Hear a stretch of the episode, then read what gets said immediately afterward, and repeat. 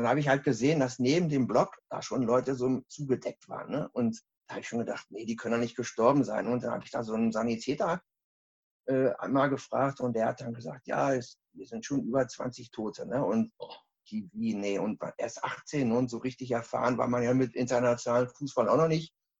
Da habe ich mich dann auch noch so in meinem gebrochenen Englisch mit so ein paar anderen Liverpool unterhalten und die haben gesagt, wir hauen jetzt hier ab. Hallo, hier ist wieder Pini mit der neuen Folge von Football Was My First Love. Gleich geht's weiter mit Teil 2 des Interviews mit Skauser und ich muss sagen, das ist wirklich mit so der krasseste Podcast, den ich je aufgenommen habe. Und das will was heißen, sind ja schon einige jetzt zusammengekommen.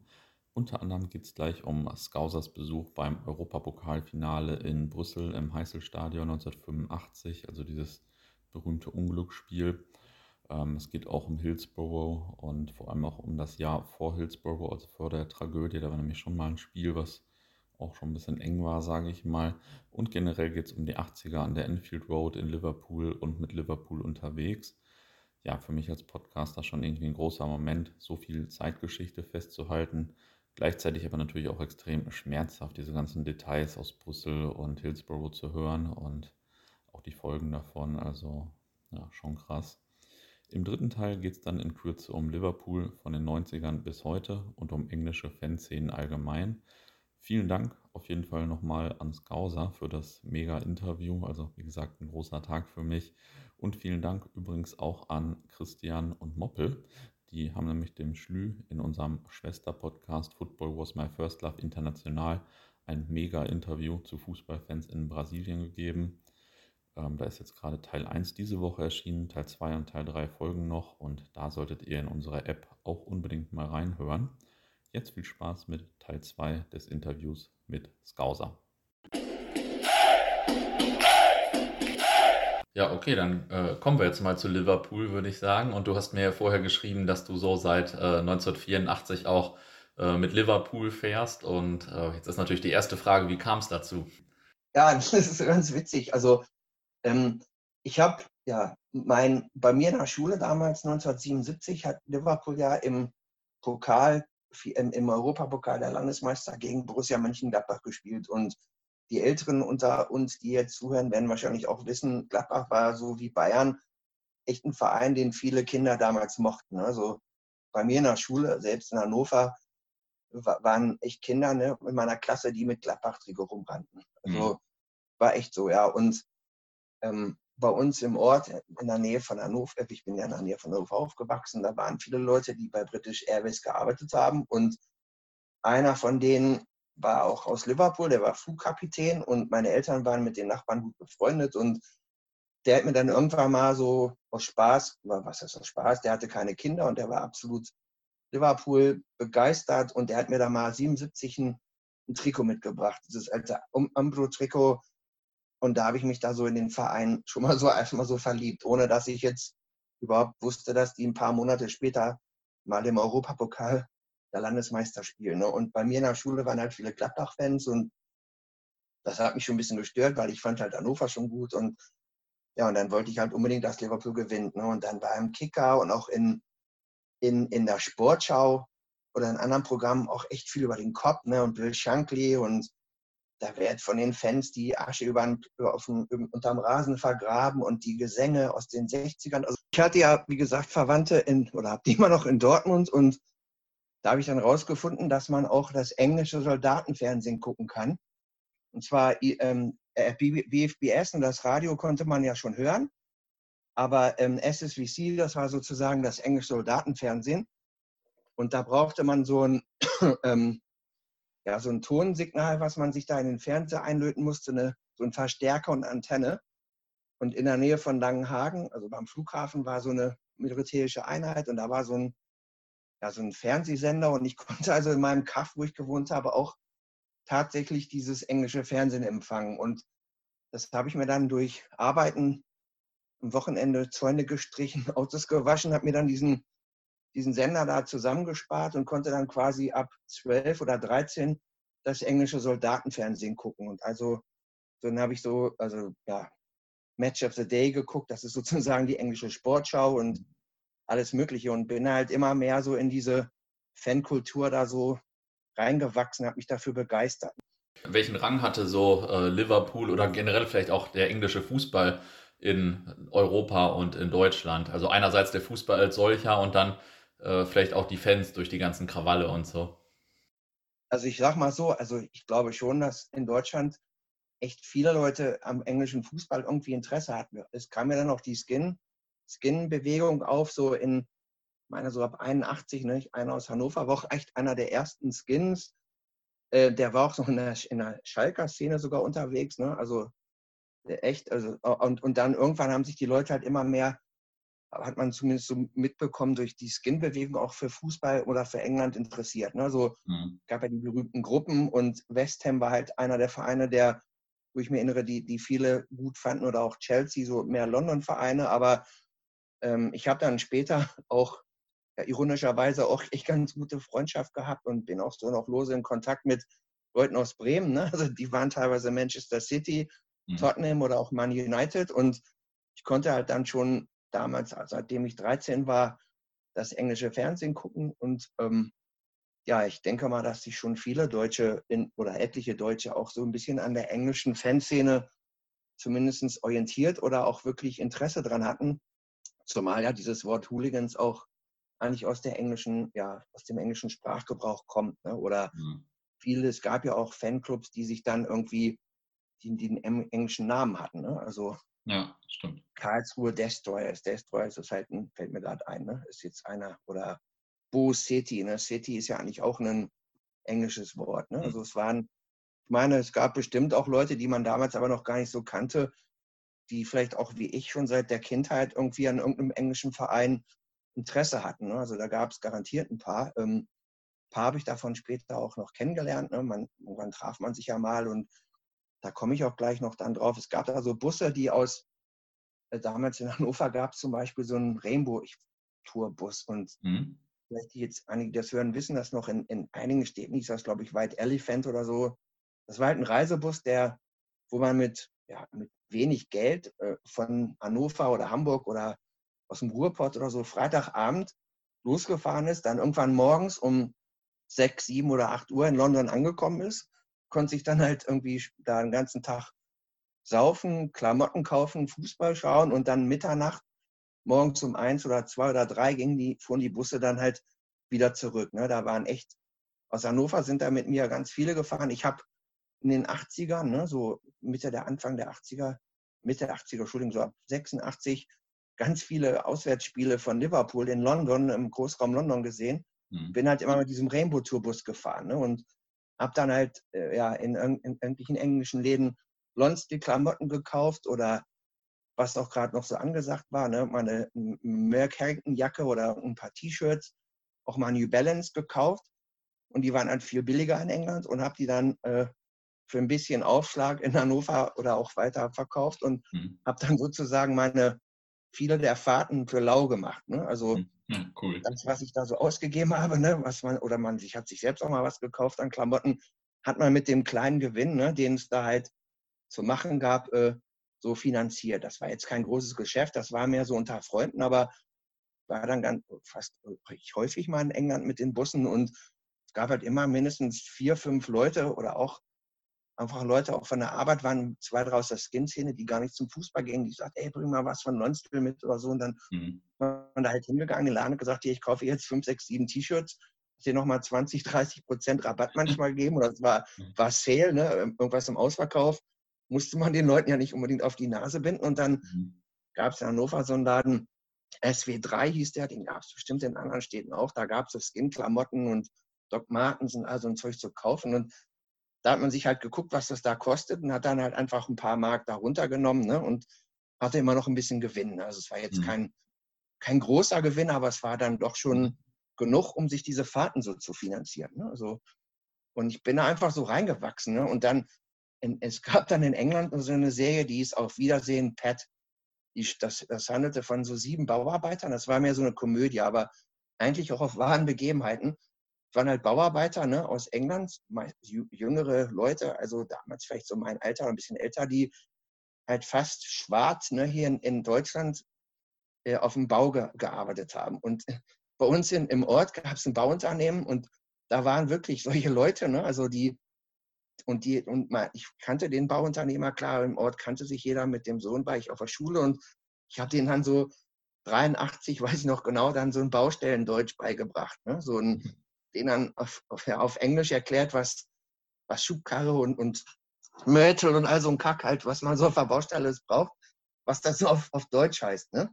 Mhm. Und die kamen zufällig auch noch aus Liverpool. Das waren zwar mal Everton, aber mit denen hat man sich dann so angefreundet. Ne? Und die haben dann so ein paar Tricks erzählt, wie man mit, wie man halt ja mit, mit, ähm, mit so einem Interrail-Ticket äh, äh, günstig fahren kann. Man konnte zum Beispiel, das haben die Liverpooler damals ganz oft gemacht. Ne? Du hast ja so eine Durch, Durchschlagskopie bekommen und da konntest du mit dem Radiergummi die, die, die, den, ja, den Bestimmungsort ändern. Ne? Sag mal, du hast dir ein Interrail-Ticket gekauft von Hannover äh, und, und hast geschrieben Hannover, Köln oder, oder von mir aus auch Dover und dann konntest du halt dann, wenn das, wo das Ticket abgerissen war, dann mit dem Radiergummi vielleicht Manchester und Liverpool draufschreiben. Und man mhm. hat sich halt eine Menge Geld gespart. Ne? Und mhm.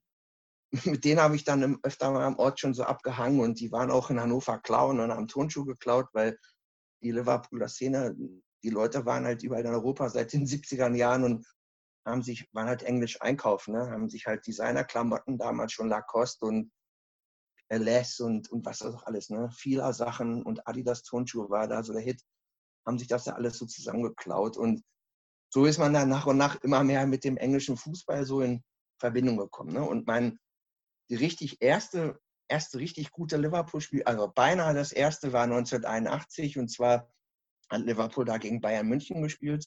Mhm. Da wollte ich unbedingt hin, aber irgendwie hatte ich ja noch nicht so viel Geld. Meine Eltern wollten das nicht und einer meiner Klassenkameraden, der war immer für allen Spaß bereit. Wir haben gesagt, scheiße, was wir, wir sind einfach mittags aus der Schule abgehauen, sind dann zum Bahnhof nach Hannover und mit dem Zug wollten wir schwarz nach München fahren ne, und sind dann auch bis Fulda gekommen. Ich bin da schon mal mit dem Auswärts gewesen, mit Hannover ein paar Mal. Mhm. Der war aber echt so blauäugig und ist erwischt worden, hat dann gesagt, mein Freund, der sitzt da hinten. Und da musste man dann halt leider notgedrungen, nachdem die Bahnhofspolizei dann bei unseren Eltern angerufen hat, oh wieder zurückfahren. War natürlich ein bisschen blöd, ne? aber durfte man auch keinem erzählen, dass man sich mit, mit 15 im Zug erwischen lässt. Ne? Mit Hannover war ich schon ein paar Mal schwarz gefahren, aber hat halt nicht so geklappt. Und das erste ja. Spiel dann auch ausgerechnet bei Borussia Dortmund, ne? 1984. Da bin ich dann im Zug mit den Liverpoolern, die bei uns im Ort gewohnt haben, hingefahren. Und zwar 75 Jahre Borussia Dortmund. Mhm. Das war so ein Vorbereitungsspiel.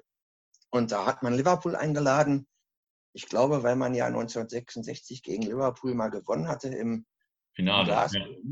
Finale und ich glaube, deswegen hat man Liverpool genommen als, ähm, ja, als, als beim Jubiläumsspiel. Ne? Und ich habe dann mhm. mal meine Verwandten in Dortmund übernachtet und die Liverpooler waren da echt über Kauf, äh, bei Karstadt konnte man gut klauen. Ne? Die, mhm. die, die Turnschuhe standen halt immer zu zweit im Regal. Das kannte man in England gar nicht. Da stand immer nur ein Schuh. Ne? Und okay die Leute sind da mit ihren Headsport-Taschen da los, ne? Ehrlich, also so eine, das waren so neun Leute, die waren so vier, fünf Jahre älter als ich, mit allen Wassern gewaschen, ne? Das waren so richtige Vorbilder für mich. Ich fand das völlig cool, ne? Die haben dann da echt wirklich die Sportgeschäfte in Dortmund ausgeraubt und ich habe dann für die dann ein paar Pakete gepackt, ne? Und die dann zurückgeschickt nach England und habe dafür dann auch zwei, drei Turnschuhe, paar Turnschuhe selbst bekommen, ne? Und aber warum waren die Engländer so krass irgendwie in der Hinsicht? Ich weiß nicht, weil, weil England so arm war zu der Zeit oder warum ja, war das so krass? Das hat eigentlich so in den 70er Jahren in Liverpool angefangen. Also ich, ich selbst habe das natürlich nicht miterlebt, würde ich, hätte ich gerne, habe ich aber nicht.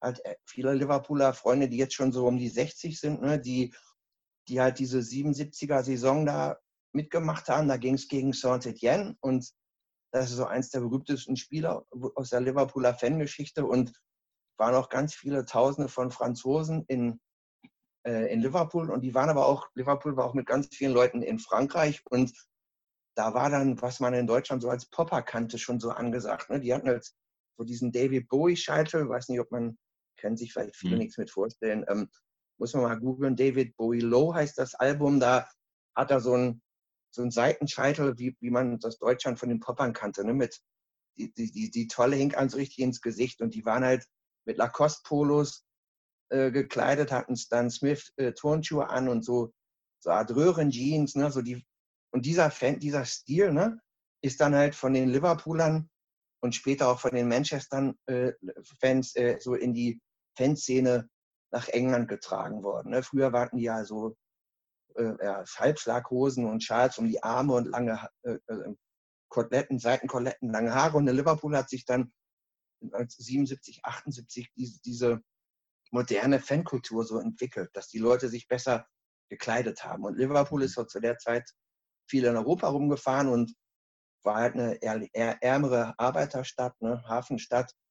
Und die Leute sind halt einfach durch Europa gefahren und haben viel geklaut, muss man einfach so sagen. Mhm. Und später haben Manchester war nicht weit dahinter, ne? die sind dann auch irgendwann mit auf den Zug aufgesprungen. sind da auch Leute einfach so nach Europa gefahren, um nur zum Zocken. Ne? Also mhm. man hat Schmuck geklaut und, und Kleidungsstücke und hat die dann vertickt oder so. Ne? Und, mhm. Ja, krass. Ja, ja, das ist wirklich so gewesen. Und es hat sich sogar in Liverpool dann so ein Laden eröffnet, der Wade Smith hieß der.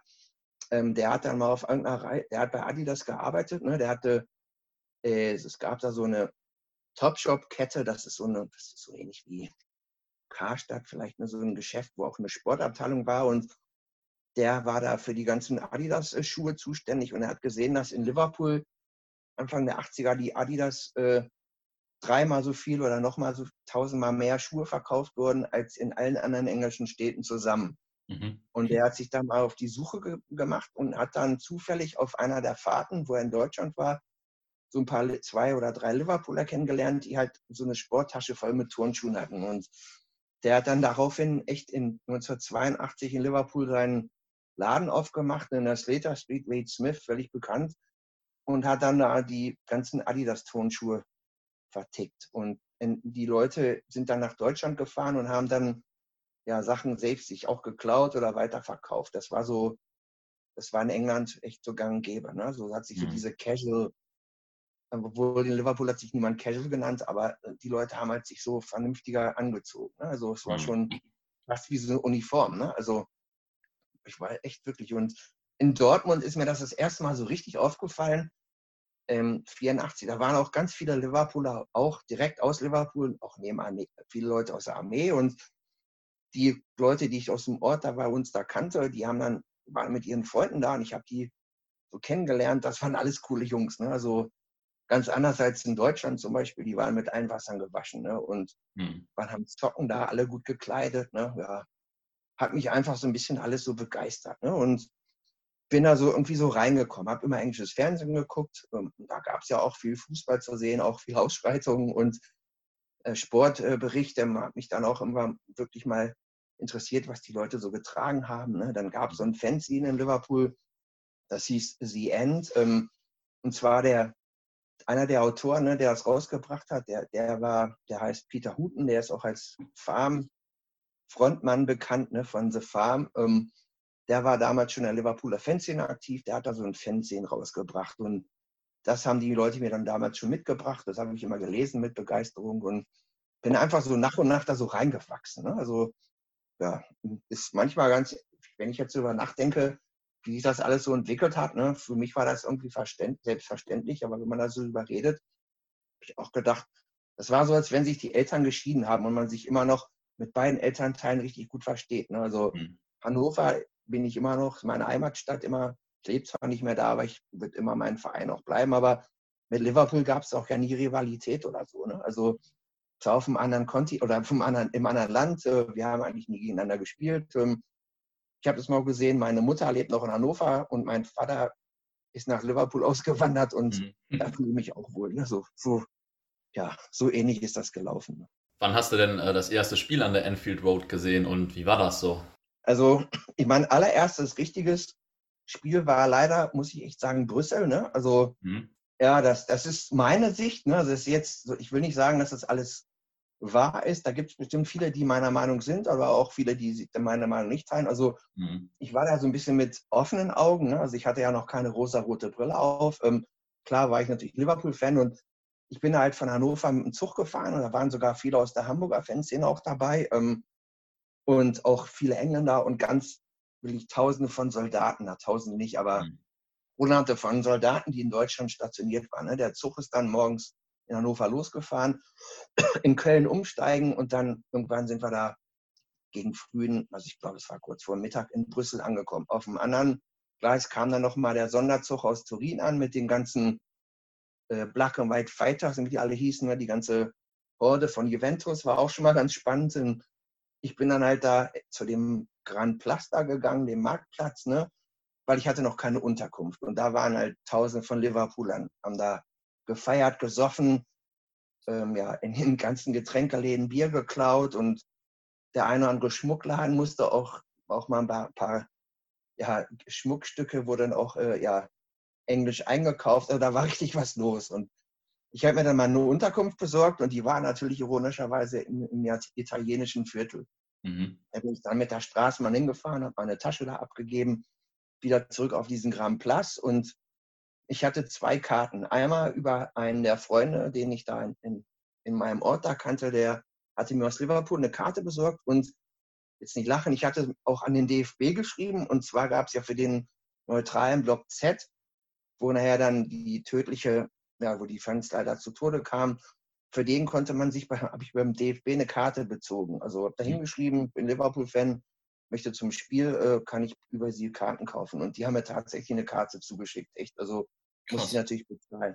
Ehrlich, kein Witz. Ich hatte so eine für den Liverpool-Fanblock und eine für den neutralen Block Z. War ich dann so neugierig, was da so abgeht. Ne? Da waren auch schon ein paar Scharmütze vor dem Stadion. Also die Juve-Leute sind da mit Messern auf Liverpool drauf und dann hin und her. Und ich kannte natürlich gar nicht so viel in Liverpool, so gut wie gar keinen. Und bin einfach mit offenen Augen so rumgelaufen, mir alles so angeschaut, gedacht, na, so zwei Stunden vor Spiel gehst du mal rein. Äh, aber es war unmöglich, in die Liverpooler Kurve reinzukommen. Da war so ein Chaos. Und da habe ich gedacht, gehst du mal in den neutralen Block. Ne? Und dann, das war voll easy. Dann bin ich da rein mit vielen anderen Engländern auch. Und das war fast wie so ein Juventus-Fanblock, ne? Ohne Scheiß. Also ich weiß auch genau, was ich anhatte, ne? Und ich hatte halt so ein, in England waren damals so diese so wie Pudelmützen, Bobbleheads heißen. Ich hatte so halb Liverpool, halb Juventus. Das war total angesagt und den hatte ich da auf, bin also den Block da so rein und da wurde schon bespuckt und geschubst und so. Das war fast wie so ein, wie so ein Juve-Fanblock. Ne? Also mhm. vielleicht nicht die Hardcore-Ultras, aber da waren auch definitiv Leute dabei, die Plan hatten. Und dann hat man gesehen, dass ganz unten am Zaun, also das Stadion war echt in einem desolaten Zustand. Ne? Also man konnte die Wellenbrecher so drehen und also warum da ein Spiel stattfinden durfte, das weiß wirklich niemand. Ähm, Zumindest hat man gesehen, dass man zu diesem kleinen Zaun, das war wie so ein Maschendraht unten, da konntest du hingehen und da war so ein, ja, so ein, so ein Durchgang. Da bin ich da durch mit ein paar anderen. Da sind wir noch eine ganze Zeit auf der Tatanbahn rumgelaufen. Da hat gerade so ein Jugendfußballspiel stattgefunden. Und dann wussten wir jetzt nicht, wo gehen wir jetzt hin. Und dann haben wir gesehen, dass auch in der Liverpooler Kurve, die war nur durch so einen ganz billigen Zaun ne, von der von der neutralen Juventus-Kurve, sagen wir mal, ähm, abgezäunt. Da bin ich da durch und dann habe ich mich halt so ganz dicht an den Zaun gestellt ne, und wollte mal so gucken. Und dann nach einer kurzen Zeit flogen dann aus dem Juventus-Block oder aus dem neutralen Block, aber es war nicht ein Juventus-Block, echt so, ne, so Steine und Bierdosen und, und alles Mögliche rüber. Und viele Engländer sind dann mit, dann auch mit Kindern da, da war erst gar nichts. Die haben dann zu den Bullen gesagt, das waren alles Kinder, äh, Jugendliche in meinem Alter. Also keine gestandenen Polizisten, sondern echt alles so, so Jungspunde, die, die hatten echt Schiss. Und der hat mal denen gesagt, hier, ey, hört mal auf, sagt, geht mal hin, sagt den Leuten mal, die sollen mal aufhören zu schmeißen. Und die haben sich dann halt nicht darum gekümmert, haben eher die Liverpooler wieder zurückgedrängt ne, mit Schlagstöcken. Und dann haben sich halt immer mehr Leute auf der Liverpooler Seite halt da gesammelt. Man hat halt irgendwie gesehen, da, da läuft irgendwas. Und und die, dann wurde es halt ein bisschen aggressiver, wurde am Zaun gerissen und aber trotzdem sind die Bullen haben, haben so gut wie gar nicht eingegriffen und irgendwann haben sie sich dann einfach verpisst. Also sind einfach weggegangen. Also einfach, ja, weg, waren weg. Und völlig krass, ohne Scheiß, ne? Und, und dann kamen auch mal ein paar mehr wieder, ne? Also für ein paar Minuten, aber in der Zeit hatten schon viele den Zaun so eingerissen.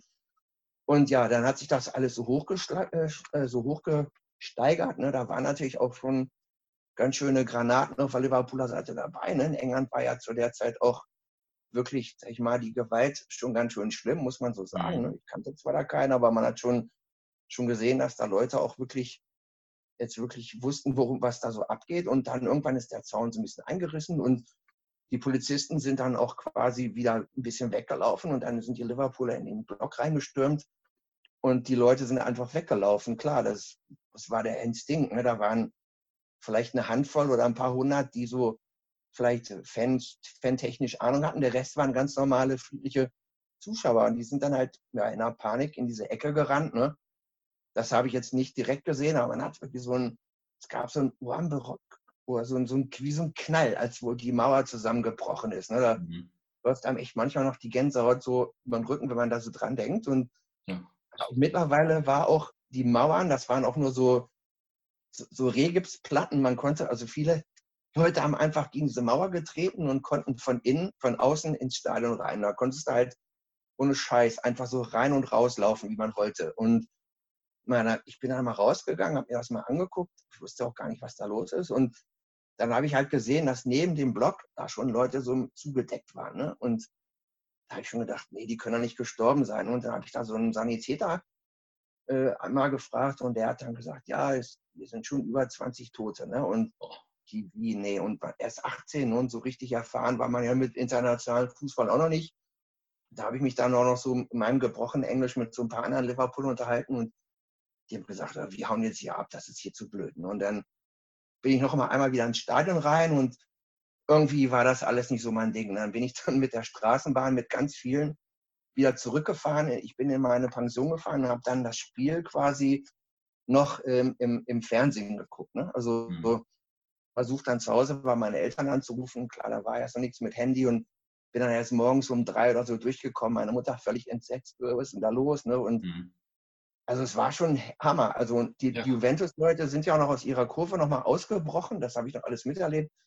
Äh, und auf den Liverpool-Block zu. Und die haben auch da am Zaun gerüttelt. Und wenn der Zaun da eingerissen wäre, dann hätten die aber auch wirklich ein Wunder erlebt auf dem Platz. Ne? Also da war schon eine, echt eine Masse dabei, die in Liverpool, ich habe auch Jahre später jetzt erfahren, dass halt zu der Zeit Liverpool so den besten Mob so hatte. Ne? Und mhm. Ja, und der Hass, oder Hass ist vielleicht falsch, aber 84 hat Liverpool ja auch in, in Rom gespielt, äh, gegen AS Rom, ne, in Rom im Olympiastadion auch gewonnen.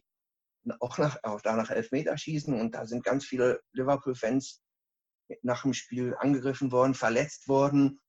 Und da hat sie natürlich schon so ein bisschen auf Italiener der Hass aufgebaut. Ne? Mhm. Aber es war sowieso immer schon italienische Vereine gegen englische Vereine. Das da musste man ja eigentlich schon fast damit rechnen, ne, dass da eventuell Stress ist. Und in dem Winter, also ein paar Monate vor dem Spiel in Brüssel, hat Liverpool auch noch in Juventus, bei Juventus in dem Supercup gespielt, ne? weil Liverpool hatte ja damals den, den Pokal gewonnen, 84, und ich glaube, Juventus muss dann den UEFA Cup gewonnen haben. Aber zumindest haben die hm. in Juventus, bei Juventus so ein Supercup-Spiel gemacht im Schnee. Und da waren auch nur ganz viel, wenig Liverpooler und die sind da auch angegriffen worden von den Juventus-Fans, ne, auch, auch, wirklich teilweise schwer verletzt worden. Und sowas hat sich natürlich in Liverpool alles rumgespielt, äh, rumgesprochen. Und, und da sind natürlich echt wirklich jeder, der laufen konnte, war da bei diesem Endspiel. Ne? Und mhm. am Anfang war das im Stadion gar nicht echt recht. Äh, außen herum war zwar ein bisschen was, aber, aber dass das so schlimm enden würde, da hat, glaube ich, niemand mit gerechnet. Ne? Also, ja, und du hattest während des Spiels dann wahrscheinlich auch richtig Angst dann, oder was halt während des Spiels oder als wie das alles so abging, oder? Also ja, so die, also Angst ist, ist, ist das war so ein komisches Gefühl, ne? Also wie geht man mit so einem Tod um? Ne? Also ich meine, ich kannte natürlich keinen von denen, klar, aber ich habe zwar gesehen, dass da jetzt Randale war und da kam ich auch gut mit zurecht, da hatte ich jetzt keine Angst, aber dass man halt, bin halt rausgegangen, war, war neugierig, wollte mal so gucken, ne, was da so los war und wie gesagt, da lagen wirklich ganz viele Leute, also ich wusste gar nicht genau zu der Zeit, wie viele, da standen ein paar Rettungswagen, alles voll Sanitäter und da lagen halt Leute auf dem Boden mit weißen Decken und so im Innerlich habe ich gedacht, oh nein, ne? und dann habe ich halt gefragt und so mit so einem Sanitäter ein paar Minuten da so gesprochen, war schon immer kontaktfreudig so und der hat mir gesagt, ja, die sind alle tot. Ich so, wie, die sind alle tot, ne? Und, und irgendwie ist das so, ist das so ein bisschen, ja, es war so wie so ein Schock, ne? So, wie hier sind Leute gestorben. Also echt kein Witz, das kann man gar nicht so beschreiben. Ne? Und ich habe dann noch, bin dann noch mal wieder rein, habe mal geguckt und irgendwie habe ich gedacht, nee, das ist jetzt, ich hau jetzt hier ab. Ne? Also ich mhm. kann ich alles gar nicht mehr so richtig beschreiben, aber warum ich dann jetzt da abgehauen bin, aber war mir halt irgendwie nicht geheuer. Ne? Und, und es war natürlich auch voll fies, weil ich habe ja noch in diesem italienischen Viertel gewohnt, ja. die Nacht. Und wir haben das Spiel dann noch geguckt im Fernsehen. Ne? Und nächsten Morgen musste ich ja mit dem Zug wieder zurück nach Deutschland. Und ähm, da waren natürlich auch tausende von Soldaten wieder. Und die belgische Polizei hat da natürlich wie bekloppt auf alle Leute reingeknüppelt. Ne? Und mhm. bis nach Köln war auch, war auch mit Polizei mit im Zug. Und das war schon eine ganz komische Atmosphäre irgendwie. Ne? Also, ja.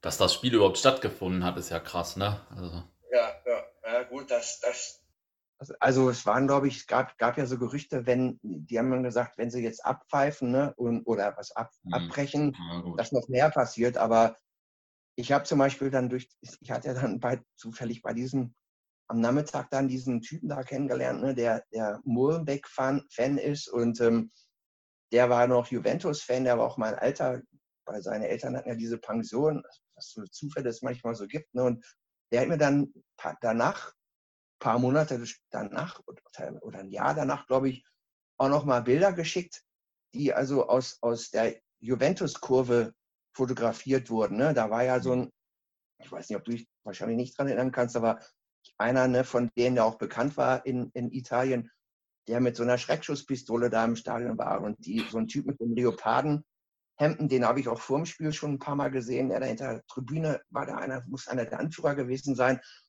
Ähm, die sind da ja mit Stangen noch rumgerannt und, und was natürlich noch, noch ganz merkwürdig, oder was heißt merkwürdig, ähm, ich habe zum, nach, dann ein paar Jahre später in Liverpool auch einen der Anführer von den Black White Fighters ähm, kennengelernt. Mit dem haben viele in Liverpool jetzt auch noch Kontakt. Ne? Und zwar hatte der mal zwei, drei Leute aus Liverpool ein äh, paar Jahre früher kennengelernt. Der war bei Celtic Glasgow, ist der gewesen, hat alleine getrennt und ist von da wieder zurückgetrennt und hat dann aus, einen, aus der Liverpooler Szene kennengelernt. Ähm, das ist der, es gibt so einen berühmten Autor, Kevin Sampson, der hat auch mal einen, äh, der hat auch diesen Film Evades äh, mhm. äh, produziert, beziehungsweise das Buch geschrieben und der hat ja war Manager von The Farm ne? und sein Bruder äh, und Kevin sind halt mit diesem Mauro, das ist einer der ehemaligen Anführer von den Black and White Fighters, befreundet und der ist auch jahrelang immer zu Weihnachten nach Liverpool gekommen. Ne? Nach, dem, nach Brüssel waren auch, war so eine Abordnung von äh, Juventus Ultras auch in Liverpool sogar. Ne? Das wurde von den Städten so organisiert. Da war der Peter Hutton von The Farm mit, mit dabei, der war auch Jugendarbeiter und da sind halt Jugendliche aus Italien kurz danach nach Liverpool gekommen und haben auf so einer Fähre auf dem Mersey so eine feuchtfröhliche Party gefeiert. Also kein Witz jetzt. Ne? Also mhm da waren schon so, so eine Art Wiedergutmachung oder zumindest hat man versucht, Kontakte zu knüpfen und es waren schon teilweise auch Juventus-Leute im Kopf. Ne? Das kann man gar nicht glauben, obwohl da eigentlich der totale Hass ist. Ne? Mhm. Aber es gibt auch noch Beziehungen dahin, ne? also zumindest zu einigen. Ne? Ähm, ich habe den, wie gesagt, auch schon ein paar Mal kennengelernt. Das ist echt ein total netter Typ. Der war zum Beispiel auch mit, wo Liverpool in, bei Inter Mailand gespielt in der Champions League. Da war er mit uns da und ähm, ja, und wo wir dann in Turin gespielt haben, 2005, da haben sich mit denen auch noch einige vorher kurz getroffen. Ich aber nicht, aber ein paar andere auch. Ähm, ja, also da gibt es schon ein paar lose Kontakte, selbst nachdem. Ne? Aber die Leute in Turin sind natürlich auf Liverpool verhasst. Äh, kann man sich natürlich auch irgendwie denken. Ne? Also ja, klar. klar. Würde mir vielleicht genauso gehen. Ne? Obwohl man, wenn man ehrlich ist, es hätte ja jährlich jeder englische Verein sein können. Ne? Also die Everton-Leute, die sind natürlich da teilweise so ein bisschen so, ja, ihr, ihr habt uns da, ihr habt alles versaut, ne? Und ihr, ihr habt da Leute umgebracht. Und Everton hatte ja in Rotterdam ne, gegen Rapid Wien ähm, den Pokalsieger äh, Cup da gewonnen, ne, den Pokal der Pokalsieger. Und da war halt alles friedlich. Die haben halt alle Marihuana geraucht und mit den Bullen da ne, Fußball gespielt. Und hm wenn die in, in, in, Brüssel gewesen wären gegen Juventus, bin ich mir tausendprozentig sicher, oder United oder einer der anderen größeren Vereine, wäre das genauso gewesen. Ne? Also es war jetzt nicht spezifisch Liverpool halt. Ne? Ja. ja. Das war so mein erstes Spiel, ja. Und dann, es war ja mein richtiges erstes Spiel. Ne? Also, aber so richtig gesehen habe ich das Spiel eigentlich ja auch nicht, mhm. weil ich habe das ja gar nicht, ich war zwar in Brüssel, habe es aber dann im Fernsehen geguckt und bin dann im Juli dann eine Woche nach Liverpool gefahren. Ähm, um, um einfach da mir das mal anzuschauen. Habe dann auch ein paar Freunde in Hannover, die nicht aus der Fanszene waren, haben mir auch so die Freundschaft gekündigt. Ne? Und äh, wenn du jetzt weiterhin noch nach Liverpool fährst und so, dann mhm. das sind alles Verbrecher und, und, und nur Leute, die, Leute, die Leute umbringen. Ne? Und in Deutschland waren natürlich auch viele mit Liverpool-Fanschals dann unterwegs und haben dann, äh, fanden das natürlich cool. Ne? Also gab es auch, ne? dass ähm, es gab da mal so eine berühmte, äh, oder so, so eine Videoaufzeichnung, wo, wo ich glaube, es waren Dortmund-Fans oder auch andere, die da mit, mit Liverpool-Schals da in der Straßenbahn sind und Liverpool, Liverpool brüllen und so. Ne? Also, mhm. und, und ja, jeder englische, äh, italienische Verein oder fast jeder, der gegen Juventus spielt, singt natürlich auch da, ne? oder hat dann Liverpool-Schals und, mhm. und Trikots werden da hochgehalten. Und wenn wir mit Liverpool, wir waren bei Fiorentina, wir waren Udine und wo auch immer, ne? und dann versuchen die natürlich auch immer Freundschaft zu machen, weil, weil, weil sie halt alle denken, ja geil, Liverpool hat jetzt gegen Juventus gespielt, die hassen fast alle Juventus und wir müssen jetzt mhm. groß Freundschaft sein. Ne? Also nicht alle, aber bei Fiorentina war das zum Beispiel so, da kamen die da an, haben auf dem Platz so eine, so eine, so eine, eine Fahne präsentiert. Ne? Also die Ultras echt, also ich weiß gar nicht mehr genau, was da drauf stand, aber irgendwie eure, eure Würde ist unsere Freude. Also irgendwas ganz Bescheuertes, also so eine Anspielung auf Brüssel halt. Ne? Und mhm. da steht halt in Liverpool niemand drauf. Ne? Ja, das also, kann ich mir vorstellen. Ja, ja doch. Ja. Und in der Saison danach hast du dann das erste Heimspiel an der Enfield Road gesehen? oder Sogar gegen, gegen Manchester City. Dann war ich dann zum Jahresende noch mal einmal da und dann so ab Anfang 86 bin ich halt mit diesen Rainbow Tour Bussen zu den Auswärtsspielen gefahren und dann ich habe es dann wirklich für viele Jahre mindestens so zwischen 10, 15, manchmal 18 Spiele von Liverpool pro Saison gesehen, ne? auswärts und, und Heimspiele. Ne? Also mhm. man konnte sich das teilweise ja, oder was heißt, die Spielverlegungen waren natürlich nicht so wie jetzt ne, mit Sky und dass mal irgendwie kurzfristig nochmal was wegen auf Sonntagnachmittag um, um 16 Uhr oder irgendwie Montagabend 20 Uhr, solche Sachen gab es ja nicht. Man konnte halt schon früh so Touren planen. Und manchmal konnte man mit zwei Wochen Urlaub so sechs oder sieben Spiele sehen. Ne? Also wenn es dann noch Liga, Liga Cup gab und ein FA Cup Spiel noch dabei oder so gerade am Anfang Januar war, ist mal so die klassische erste englische FA Cup Runde. Runde ne? Da konnte man halt quasi mehrere Spiele so hintereinander schauen. Das habe ich dann gemacht. Ne? Ich bin dann halt darüber gefahren in so einem Bed and Breakfast, was ich da halt über die Bekannten aus, aus Deutschland hatte. Die haben mir das vermittelt und da habe ich dann immer viele Jahre auch geschlafen. Dann, und dann, ja. Wie war das denn so in, in Liverpool in den 80ern? Also jetzt im Vergleich zu Deutschland oder im Vergleich zu heute, wie, wie war das so? Also die Stadt war natürlich schon, ja, schon ganz schön runtergekommen. Ne? Also man hat ja schon gesehen, dass, dass es denen mal irgendwann mal richtig gut ging. Ne? Das war ja mal früher so die zweite Stadt des britischen Imperiums, ne? leider auch durch die Sklaverei nicht mhm. nur, aber auch durch die Sklaverei recht äh, reich geworden. Ne? Also ähm, da, die Sklaverei war da natürlich, hat einen großen ähm, ja, Anteil gespielt, aber eben auch, da wurden auch viele Docks gebaut, um Tabakwaren und Baumwolle und alles zu verschiffen. Ähm, und die, den, der Stadt ging es halt in den 80ern gar nicht so gut. Ne? Also man hat schon gemerkt, dass da hohe Arbeitslosenzahlen waren und die Maggie, Maggie Thatcher, die es ist ja vielleicht einigen bekannt, äh, die war ja aus der Tory, aus der konservativen Regierung, die hat quasi Liverpool seit den 70er Jahren systematisch zerstört, ne? weil die Liverpooler sind eher links, ne? die steht, das ist halt eine, so eine Labour, ist ja sozusagen wie die Art SPD, ne? so eine mehr sozial eingestellt und waren auch gewerkschaftlich gut organisiert und die Margaret Thatcher hat halt gesagt, wir müssen diese, diese ja, die Hochburg da zerstören und hat dann halt Fabriken da geschlossen und gab Massenarbeitslosigkeit und das, da hat die Stadt bis heute teilweise noch dran zu kämpfen. Ne? Die ganzen mhm. Industrien, klassische Industrien wurden alle zerstört. Äh, der, ja, der Southampton hat auch einen Hafen, einen ziemlich großen. Das, der lag dann halt auf der besseren Seite mit Europa. Ne? Liverpool war halt gut für Amerika. Ne? Also Liverpool liegt ja mhm. Richtung Irland in der irischen See und ja, dann irgendwann in den 70er Jahren fing das ja auch an mit äh, europäischer Vereinigung und wie das alles, also sagen wir mal so, der Handel war halt mehr mit Europa als mit der großen, weiten Welt und da war Liverpool geografisch gesehen als Hafenstadt halt auch auf der falschen Seite. Ne? Und hm. die Leute waren da schon recht arm, also muss man sagen. Lebensfreudig und gastfreundlich, aber doch schon, ist eigentlich doch schon eine, ja, mehr so eine, eine Arbeiterstadt. Ne? Also mhm.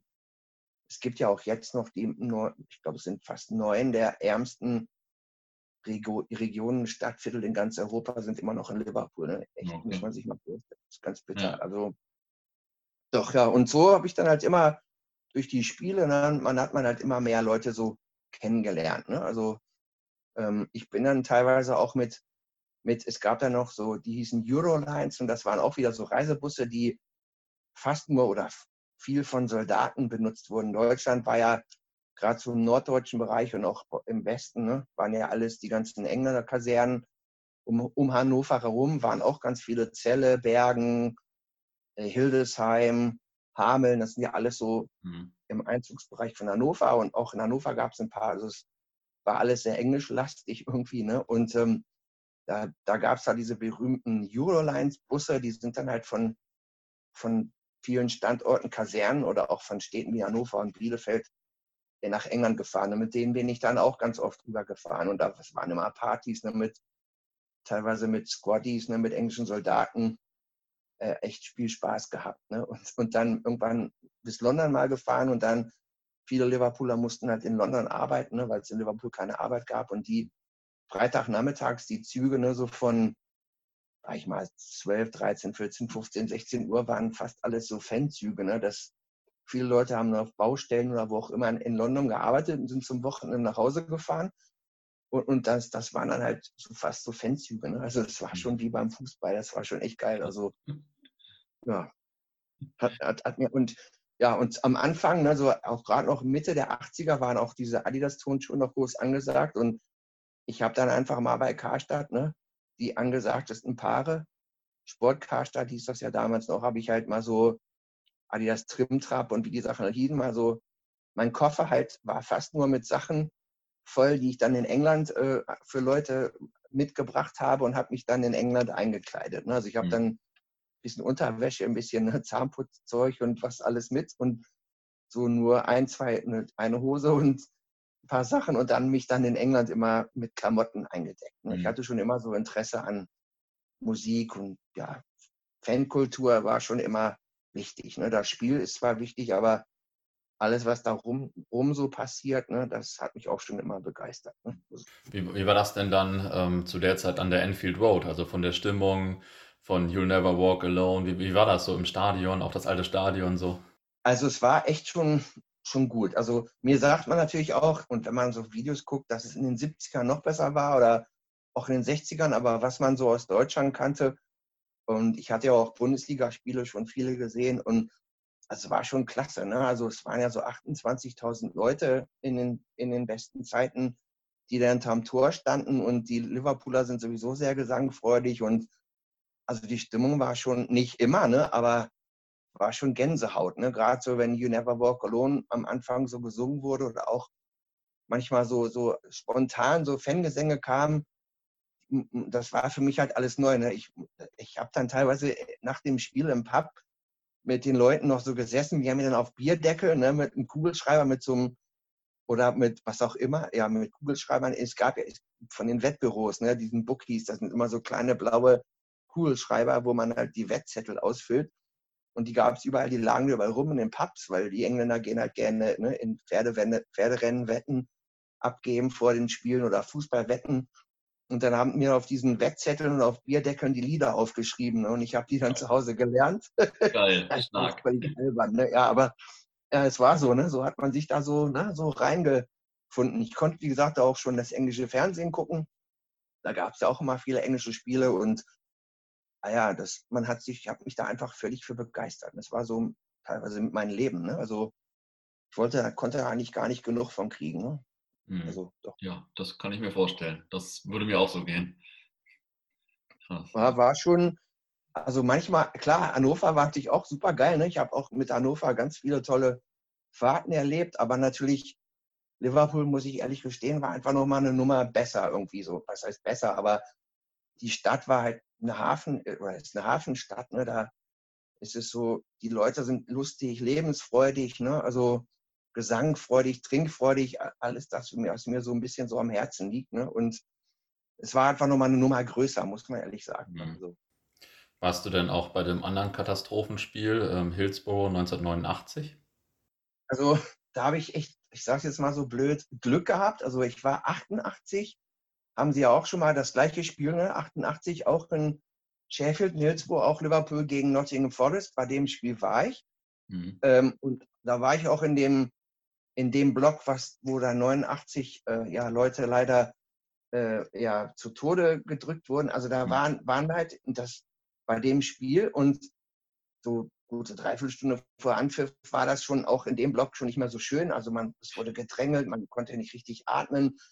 Und, aber man konnte sich Gott sei Dank noch in die Nebenblöcke absetzen. Also man konnte sich quasi noch, es war noch nicht so eng, dass man richtig zerdrückt wurde, sondern man konnte wirklich noch mit Geschick oder man wollte halt noch zu den Seitenblöcken ausweichen. Ich bin dann halt mit den fünf Leuten, mit denen ich da war, dem Auto war ich da, 88, ähm, wir haben es dann geschafft. Also so schwer war es auch gar nicht. Man konnte sich halt noch aus diesem äh, Block 3, Pen 3 und 4 waren das, die Mittelblöcke, konnte man sich absetzen oder rausbewegen an die Seitenblöcke, wo es freier war. Aber da war schon schlimm. Also da war wirklich schon, viele haben schon gesagt, ey, das war so stickig und ne, man konnte sich kaum, man konnte kaum atmen und und in Sheffield, also das Stadion an sich hatte ja auch schon vorher Probleme. Leeds hat da schon mal Probleme gehabt und, und da wurden auch schon Leute äh, verletzt aus dem Becken rausgetragen. Ne? Und mhm. das Hillsborough-Stadion hatte auch kein Sicherheitszertifikat. Ne? Und da waren ja auch baumaßliche, da hat man also quasi den Eingang, ne, wo die Krankenfahrzeuge reinfahren sollen, verkleinert, ne, dass die neuen Fahrzeuge da nicht mehr reinpassen. Und ja, ich sollte, ich wollte eigentlich 89 da auch hin, hatte auch eine Karte versprochen bekommen, aber mein Chef hatte wegen krankheitsbedingt, ähm, ein Arbeitskollege von mir damals hatte Krebs, ne, und, und der ist dann lang ausgefallen und da hat mein Chef gesagt, du kannst deinen Urlaub nicht machen. Ich war natürlich völlig brastig, weil ich hatte drei, vier Spiele geplant, ne, unter anderem auch das Halbfinalspiel, aber im Endeffekt hat es halt nicht sein sollen. Ne? Also sonst wäre ich da gewesen. Ne? Also ich, ich bin halt froh, dass ich da nicht war. Wahrscheinlich auch in einem der relevanten Blöcke, in dem das dann passiert ist, ne? Ja, also die Karte, die ich hatte, der Typ, der dann da hingefahren ist, der ist dann da rausgekommen. Ne? Also den hat man dann so nach oben, äh, also es sind ja, es sind also bei dem Katastrophenspiel viele Leute äh, mit, also aus, aus der Menge rausgezogen worden. Ne? Man hat sich, mhm. die haben sich aus den, von der Tribüne oben so runtergelehnt und mit den Händen Leute aus dem Block gezogen. Ne? Und mit den Leuten, die ich, mit denen ich da gut Kontakt hatte, der dann meine Karte, die mir versprochen wurde, genommen hat, der war halt in dem Block 4, da wäre ich dann auch gewesen.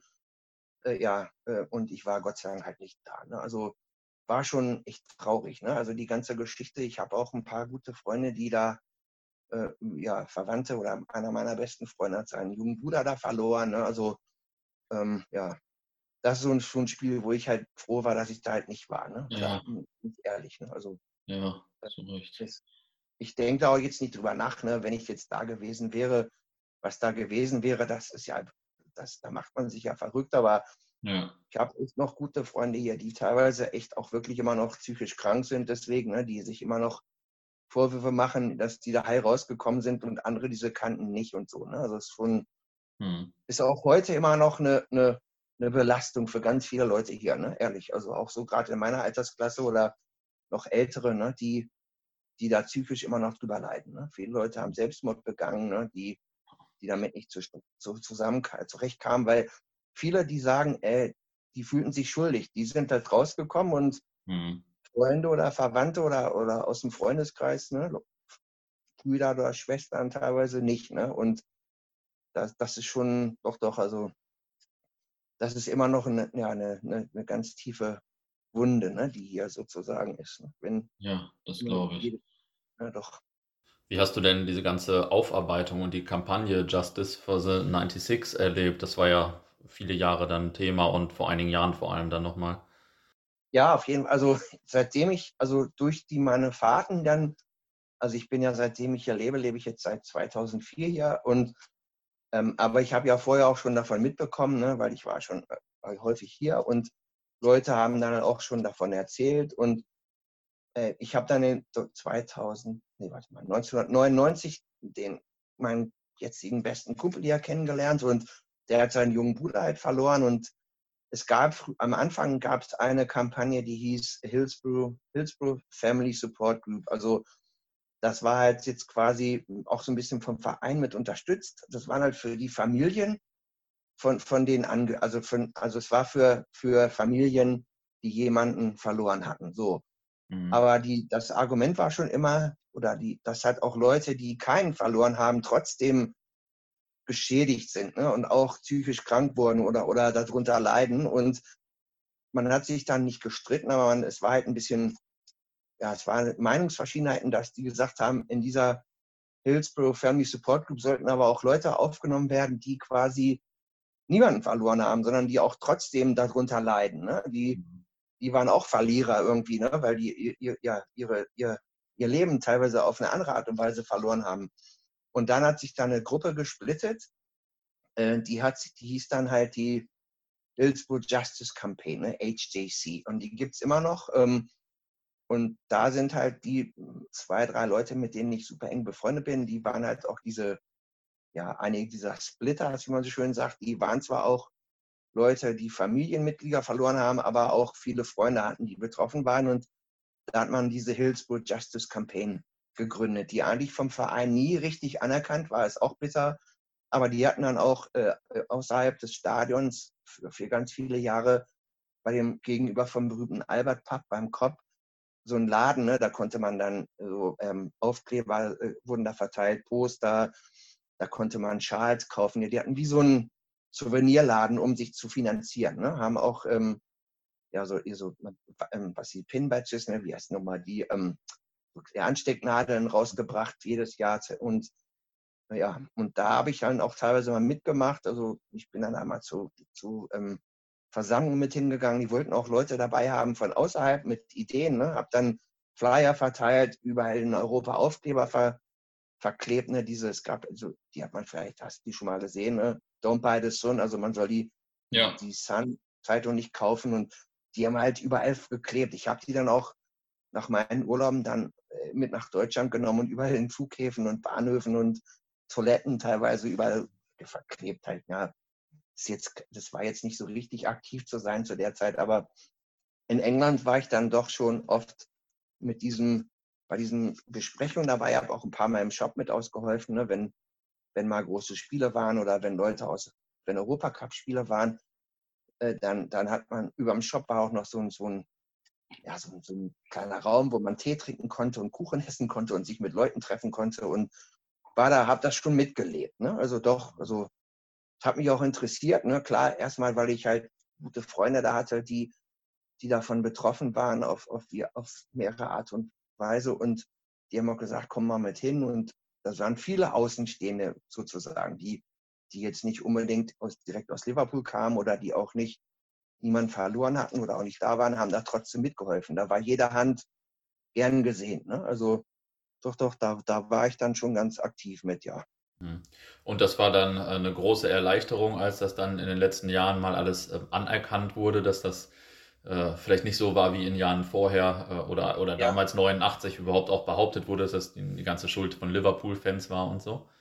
Richtig, also ja, also es gibt ja jetzt immer noch Leute in England, ne, viele Fans, die immer noch behaupten, ja, die Liverpooler Fans waren selbst schuld. Ne? Also mhm. selbst Everton zieht Liverpool-Fans damit noch auf. Ne? Also gibt es Liverpool-Fans waren auch keine Engel, die, die, haben auch mal über München 58 wurde auch viel gesungen, ne? diese mhm. Flugzeuge nachgemacht und darf man auch alles gar nicht schönreden, aber was halt für viele oder die Leute, die ich wirklich kenne und mit denen ich jetzt ja auch immer noch zum Fußball gehe, was denen am wichtigsten war, war, dass halt die von allen, von aller Schuld freigesprochen wurden. Nicht, dass es das alles irgendwie besser macht, aber vielen ist einfach so eine, so eine Last vom Herzen gefallen auch, ne? weil die, die britische Regierung, ne, die, die, die, also die, die britische Bevölkerung haben ja alle gedacht oder zumindest selbst, es gab ja kurz nach Hillsborough gab es dann diesen Lord Justice Taylor Bericht. Lord Justice Taylor war so ein Rechtsbeauftragter von der Regierung, der hat ja damals schon gesagt,